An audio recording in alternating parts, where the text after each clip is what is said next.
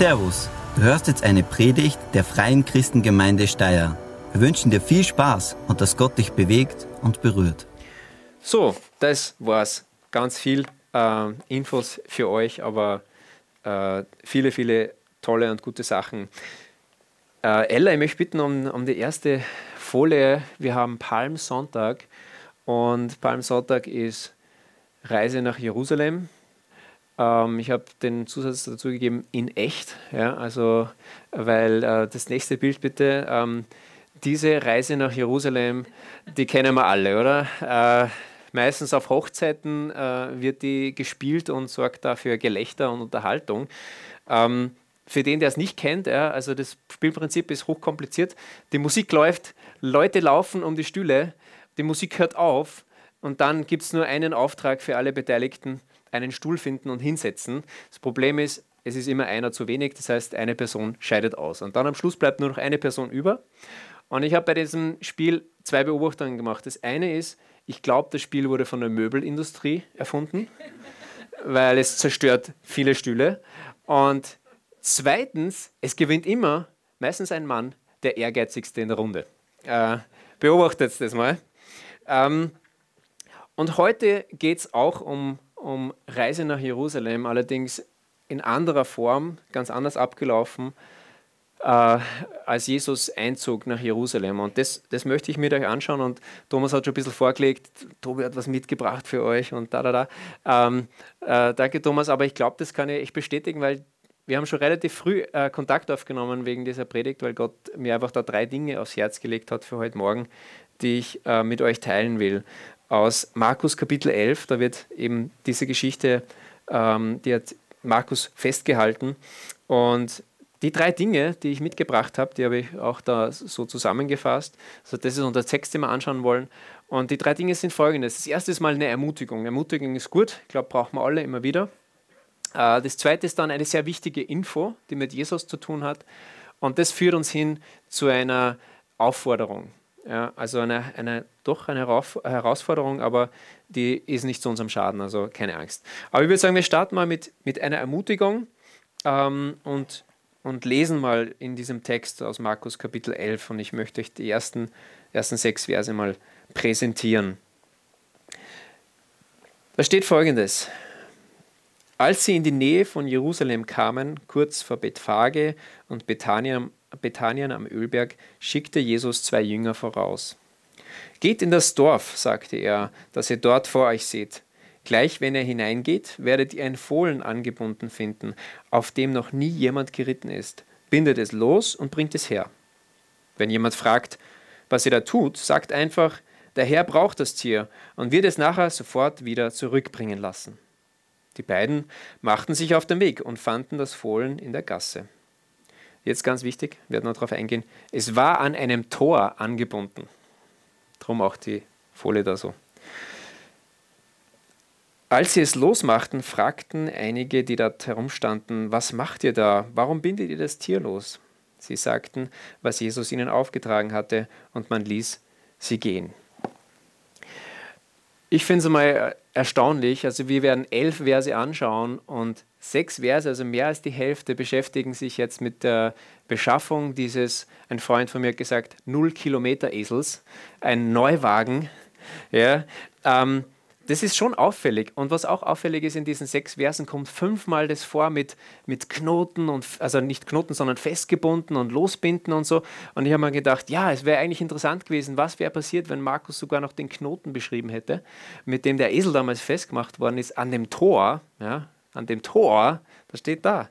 Ähm, dann würden die christlichen Pfadfinder weltweit bis heute genau den Knoten ständig machen, weil das ist der, der Eselsknoten von dem Esel, den Jesus, mit dem er dann eingeritten ist. Also das hätte volle Auswirkungen gehabt. Da oben haben wir übrigens einen Pfadfinderleiter, sogar ein, es wäre Inspiration gewesen, glaube ich. Ähm, für die Rangers, ja, für die Rangers. Das wäre echt weltverändernd gewesen. Ähm, das, auf dieses Detail ist er nicht eingegangen, aber eben dieses Detail, dass dieser Esel an einem Tor festgebunden war, habe ich schon hochinteressant gefunden. Ähm, warum steht das drin? Das interessiert doch eigentlich keinen. Es verändert auch nicht wirklich was an der Geschichte. Ähm, aber es, es gibt Gründe dafür. Ähm, zum einen würde ich mal sagen, es wird nicht erwähnt, wer diese zwei Jünger waren, die losgeschickt wurden und die das gemacht haben, aber ich glaube, diese zwei Jünger, sie haben darauf bestanden, beziehungsweise haben das einfach so weitergegeben, wie sie es halt erlebt haben. Ähm, und das ist übrigens auch ein, ein ganz wichtiger Hinweis dafür, dass diese Schriften, diese Evangelien, dass die authentisch sind.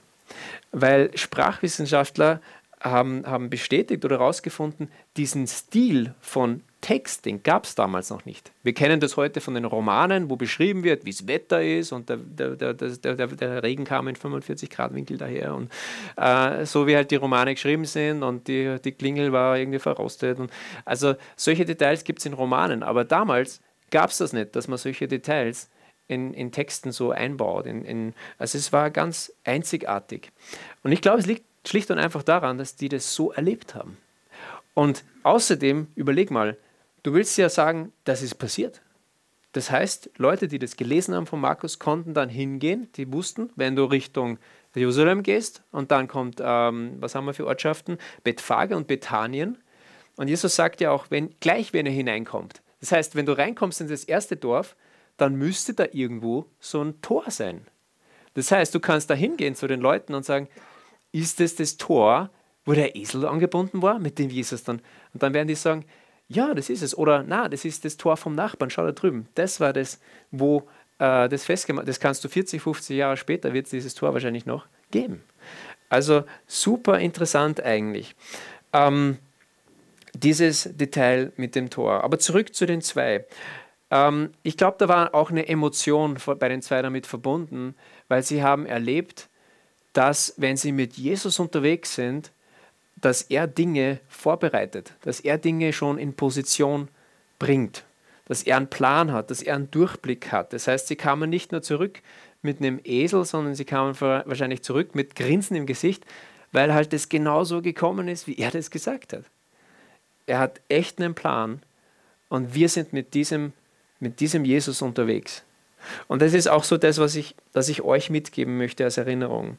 Ähm, ich habe da auch eine Folie gemacht und zwar, Gott hat alles in der Hand. Er hat den Durchblick. Und ich finde es sehr, sehr ermutigend, weil oft haben wir, vielleicht hast du nicht in deinem Leben den Durchblick, ich meine, ihr schon wahrscheinlich alle, aber ich nicht. Also ich habe nicht immer den Durchblick, was kommt als nächstes und wie und was und wie. Und man macht sich dann vielleicht Sorgen, aber du kannst ganz gewiss sein, Gott hat einen Plan. Er hat den Durchblick. Er kann alles verknüpfen. Und, und vor, ihm ist alles auf, vor ihm ist echt alles ausgebreitet. Und das finde ich sehr, sehr ermutigend, wenn wir das wissen. Es geht gar nicht darum, dass wir immer jeden Schritt genau kennen, sondern es geht darum, so wie diese Jünger, mit Jesus unterwegs zu sein. Und er zeigt dir den nächsten Schritt, den du gehen sollst. Und dann fügt, fügt es sich zusammen. Wichtig ist eigentlich, viel wichtiger ist, als Durchblick zu haben, ist eben mit diesem Jesus unterwegs zu sein und zu wissen, er hat einen Plan, er hat einen Durchblick, ich möchte ihm vertrauen. In Epheser 2, Vers 10, da findet man ganz was Interessantes und zwar steht da folgendes: in, in Jesus Christus sind wir Gottes Meisterstück. Er hat uns geschaffen, dass wir tun, was wirklich gut ist. Gute Werke, und jetzt kommt's, die er für uns vorbereitet hat, dass wir damit unser Leben gestalten. Gewaltig, oder? Also Gott hat Dinge vorbereitet, in Position gebracht für dich. Weil er hat den Durchblick, er hat einen Plan. Und das finde ich wirklich gewaltig. Ähm, und das finde ich auch äh, einfach ist eine super Osterermutigung und das wollen wir einpacken und, und mitnehmen. Und ähm, ich denke mir das auch, das ist zum Beispiel äh, eben persönlich für dich, aber auch für uns als Kirche. Ähm, Gott hat einen Durchblick, er hat einen Plan äh, zum Beispiel diese, dieses Osterkino, das wir jetzt noch machen. Ich habe äh, einige dieser Einladungen diese, diese Woche weitergegeben und das war ermutigend eigentlich, weil wenn man das so weitergibt beim Einkaufen und den Leuten da lässt, dann eine Einladung zum Ostern, herzlich willkommen. Ähm, die Leute nehmen eine Einladung zu einem Kino äh, eigentlich sehr gern an. Also das war das eine. Aber eigentlich war ich noch viel ermutigender, als ich an diesem Text auch gearbeitet, weil ich gewusst habe, es kommt eigentlich jetzt nicht so großartig auf mich drauf an, weil Gott hat einen Plan. Er führt mich halt da wohin und ich gebe das jemand und er weiß genau, wer vielleicht die Person ist, die ganz besonders diesen Hinweis braucht auf Jesus den Auferstandenen. Und ich verteile vielleicht vielleicht 25, 30 Flyer, aber da ist diese eine Person, die hat auf das gewartet.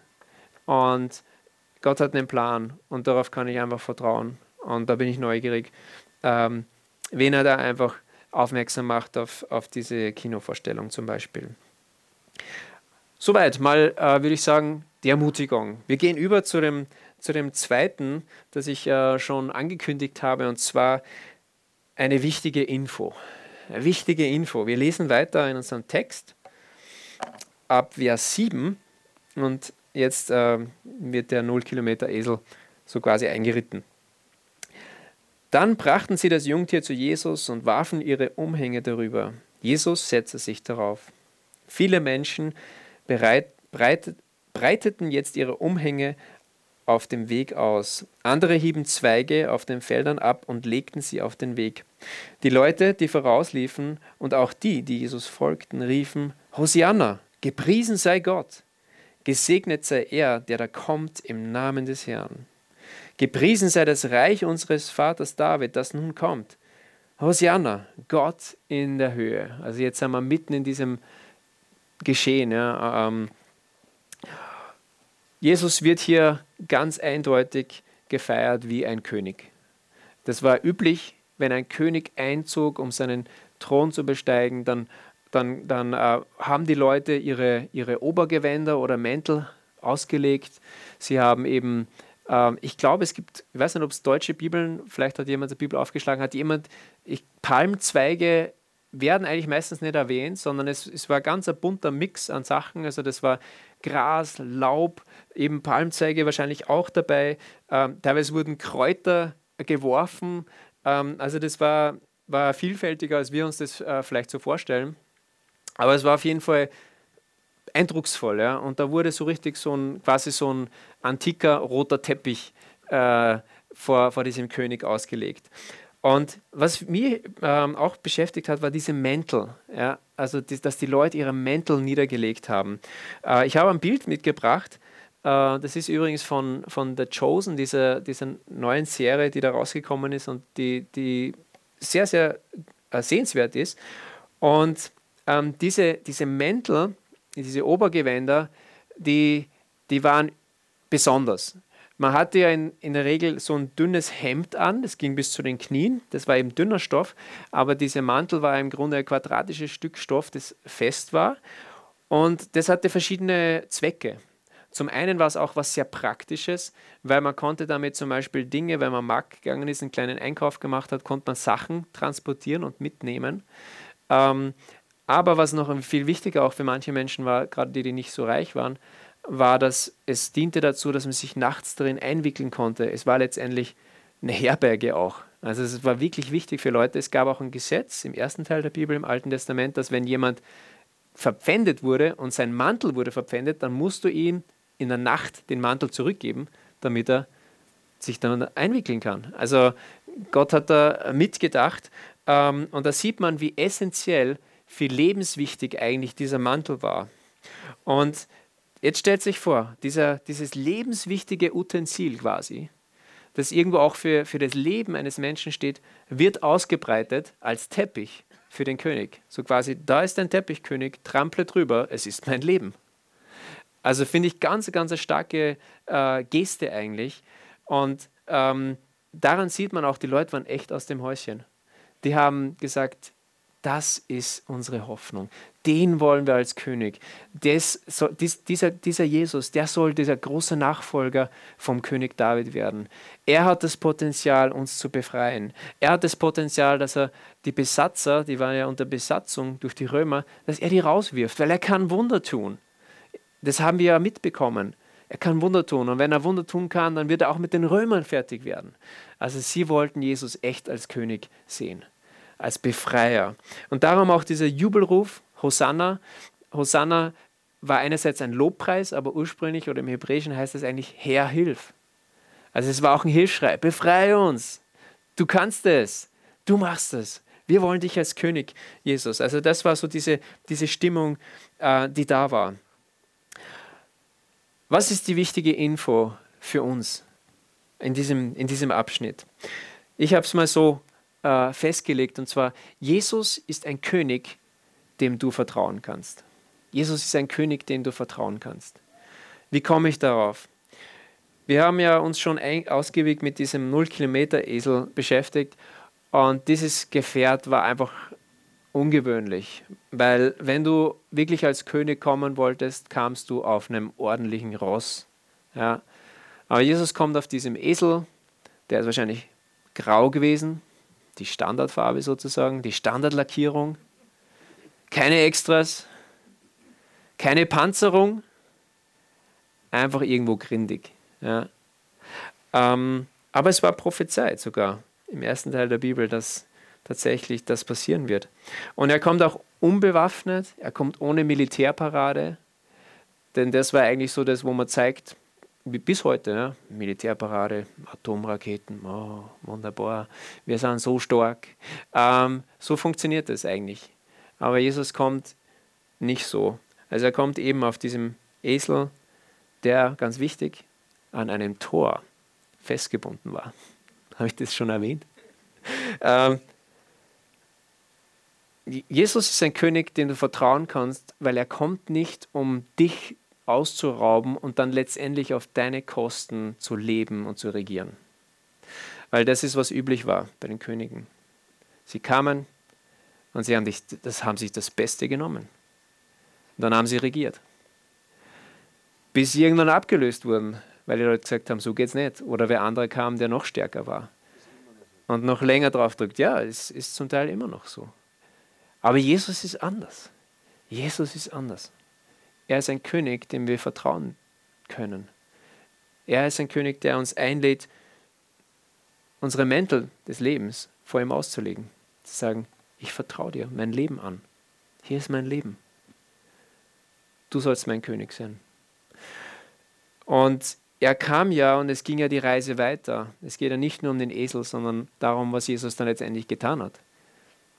Er hat sein Leben bereitwillig hingelegt für Menschen, die ihn teilweise total, die, sogar für die, die, die ihn getötet haben. Er hat sein Leben hingelegt, anstatt es zu fordern. Also Jesus ist wirklich vertrauenswürdig. Ich habe ein kurze, kurzes Zwischenfazit, dass wir nochmal die Orientierung haben. Also die Ermutigung war, da ist Gott, er hat einen Plan, äh, er hat einen Durchblick. Und das führt uns eigentlich auch zum zweiten Punkt, zu dieser Info, wir können Jesus vertrauen. Er ist, er ist ein guter König. Er kommt nicht, um uns zu zerstören, sondern uns ein Leben in Fülle anzubieten, bis in die Ewigkeit hinein. Und jetzt diese Aufforderung. Was, was hat das ähm, auf sich? Ein Vers ist noch da, der Vers 11, Markus 11, 11. Und da steht folgendes. So zog Jesus in den Temp äh, so zog Jesus in Jerusalem ein. Dann ging er in den Tempel und sah sich alles genau an.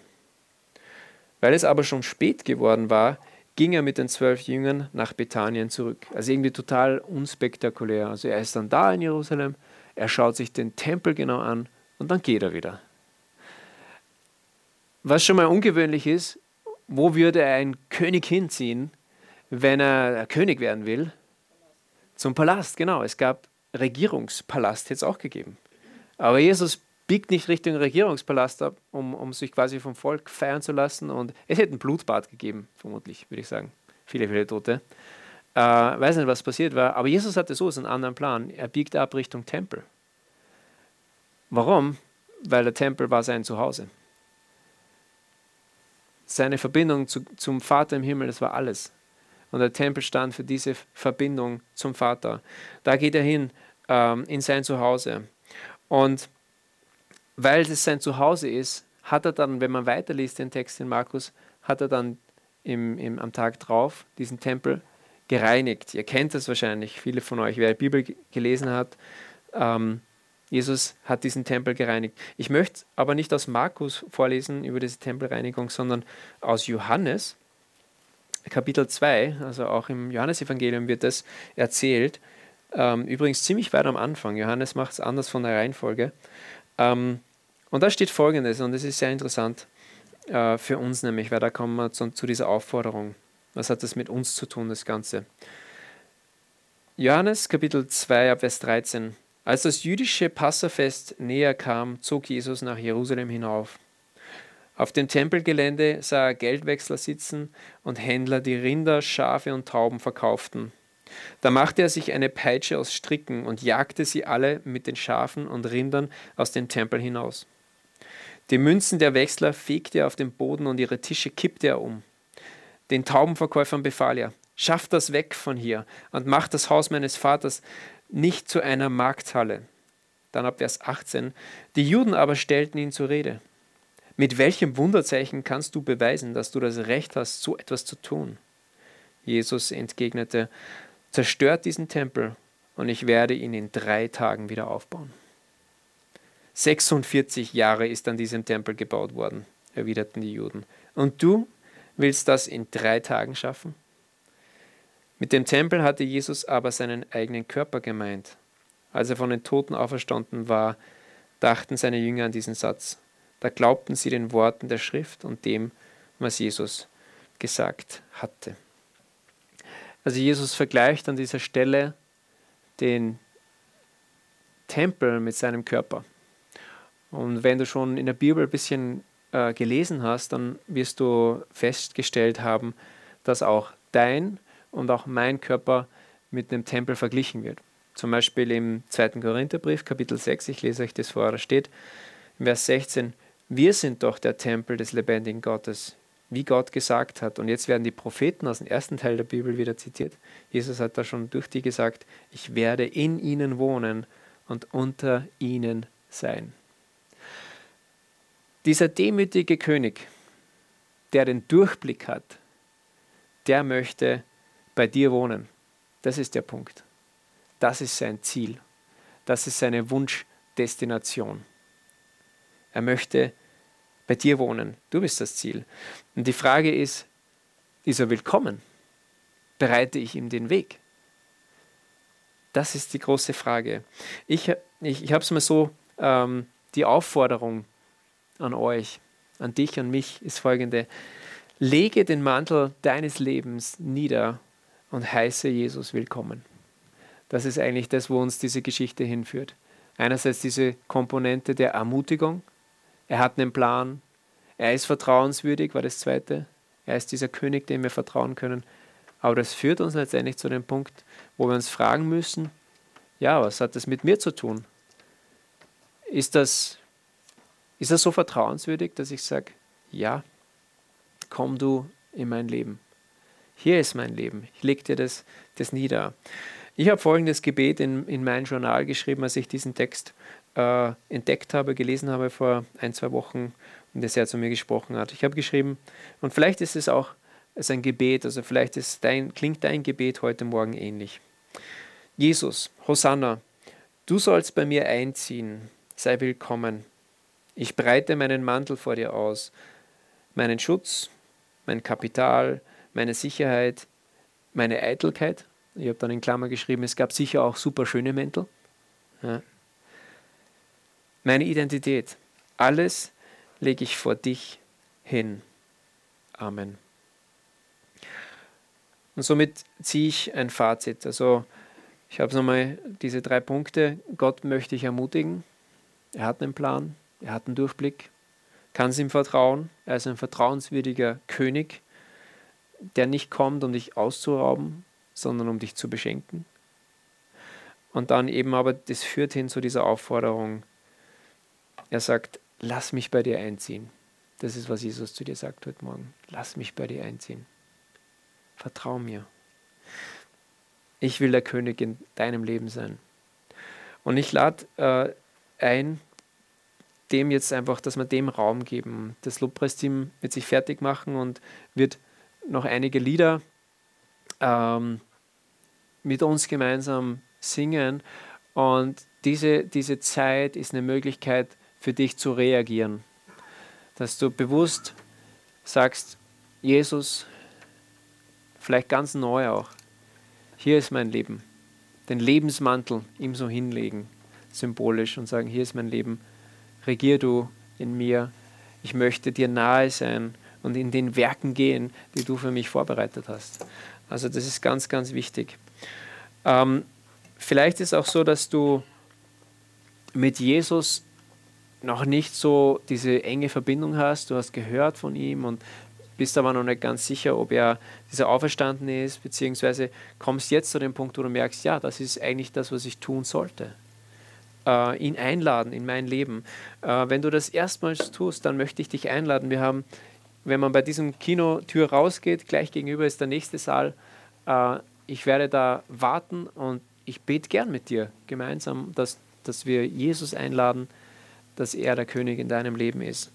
Ähm, und von da an geht es dann einfach die nächsten Schritte weiter. Es ist immer ein Weg, den man geht gemeinsam.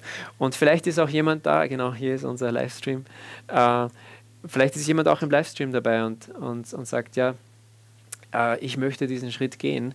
Im Live-Chat, wenn du auf den, den Live-Chat aktivierst, da wird eine Telefonnummer eingeblendet und da kannst du anrufen und mit jemandem gemeinsam beten und diesen Schritt auch äh, mit jemandem gemeinsam gehen.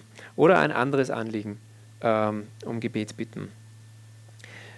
Ich fasse nochmal zusammen, es ist so wichtig, dass wir es verstanden haben. Dieser König ist nicht gekommen, um uns auszurauben, sondern er ist gekommen um sein Leben und das feiern wir auch kommende Woche dann Ostern ganz besonders. Er ist gekommen, um sein Leben für uns hinzugeben, für dich hinzugeben. Das ist, das ist einfach das Beste. Das ist so große Gnade. Äh, das ist einfach ein Zeichen seiner Liebe zu dir, für dich. Ähm, und er bietet uns dieses Leben an, das bis in die Ewigkeit hineingeht. Also wir haben das gesungen in dem einen Lied, Perspektive Ewigkeit. Leg ihm sein Leben hin. Also danke Thomas, das Lied war, glaube, es war noch nicht drin gell? und ist reingekommen und man dachte, ich weiß, warum er das, da, das noch reingebaut hat, äh, weil da ist eigentlich die Predigt schon drin gesteckt. Ähm, danke dafür. Ich möchte euch einladen, lasst uns gemeinsam aufstehen, ich bete noch und dann gehen wir in diese Zeit des Gebets und der Anbetung. Jesus, ich danke dir von Herzen, dass du diesen Weg auf dich genommen hast, dass du diese Reise nach Jerusalem gemacht hast. Und das war, war kein Spiel. Das war ganz ernst, das war echt. Und du hast es gemacht, weil du uns so liebst und weil du uns suchst äh, und weil du zeigen wolltest, mir geht es nicht um die äußerlichen Sachen. Mir geht es nicht darum, dich auszurauben, sondern mir geht es darum, dass du Leben hast. Und ich danke dir dafür, dass wir das Leben ergreifen dürfen. Äh, gib jedem von uns, der, der wir hier sind, gib uns den Mut, dass wir diese Mäntel dir hinlegen und sagen, hier ist mein Leben. Mach du, du bist viel kompetenter, du bist der, der den Durchblick hat. Schenk uns dieses tiefe Vertrauen. Äh, wir danken dir für deine Güte und wir danken dir auch für diese, diese Ostersaison. Und wir wollen dich auch bitten für, diese, für diesen K-Samstag, wo wir diesen Film zeigen, dass du die richtigen Leute schickst. Die Leute, die du darauf hinweisen willst, wie sehr du sie liebst und was du vorhast. Und ja, dass du der bist, der, der auferstanden ist, der lebt, der erlebbar ist, der heute noch Menschenleben verändert. Ja, danke für deine Güte. Danke für diesen Sonntag. Danke für dein Reden. Amen. Vielen Dank fürs Zuhören. Wir hoffen, dass dir diese Predigt weitergeholfen hat. Wenn du mehr über uns wissen willst oder Fragen an uns hast, besuche unseren Gottesdienst in Steyr und schau auf www.fcg-steyr.at vorbei. Wir freuen uns auf dich.